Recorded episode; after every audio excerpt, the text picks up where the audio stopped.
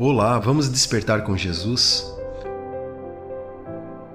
Hoje é o dia 39 de 40 dias de jejum e oração. Convidamos você a participar também nestes dois últimos dias e fazer um jejum numa determinada hora do seu dia e estar em oração pela sua família e pela nossa nação. E assim clamamos: Pai, venha o teu reino sobre a nossa casa e a nossa nação. O tema do devocional de hoje é Cada vida está nas mãos do Senhor e foi elaborado pela Cibele, da equipe Despertar com Jesus. Eu te convido a ouvir a mensagem de ontem. Aqui continuamos a partir do verso 5, no segundo livro de Samuel, capítulo 1, versos de 5 a 9 e diz assim na Bíblia: Como é que você sabe que Saul e Jonatas estão mortos? perguntou Davi.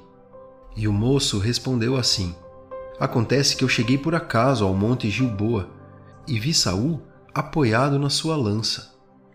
Os carros e os cavaleiros inimigos chegavam cada vez mais perto dele. Então ele se virou, me viu e me chamou, e eu respondi: Aqui estou, Senhor.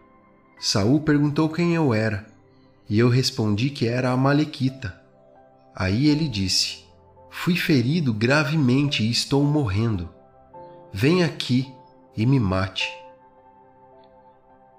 Muitas vezes precisamos explicar nossas atitudes com a frase: Não foi por mal. Certamente não foi por mal que Eva comeu o fruto proibido.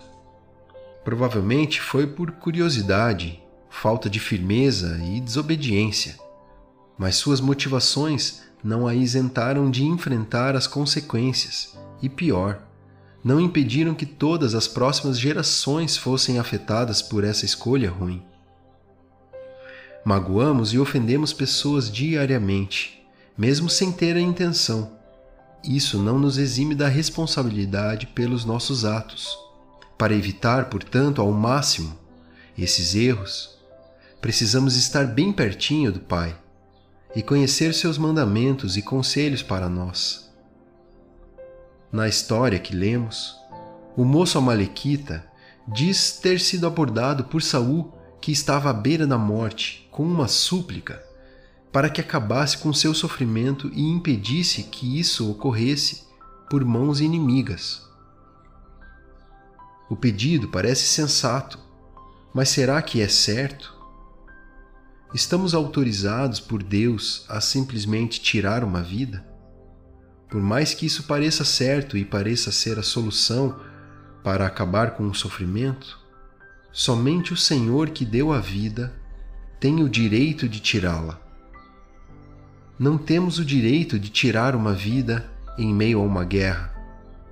Não temos o direito de tirar uma vida quando nossa vida está ameaçada não temos o direito de tirar uma vida de alguém em sofrimento. Não temos o direito de tirar a vida de um feto indefeso no ventre da sua mãe.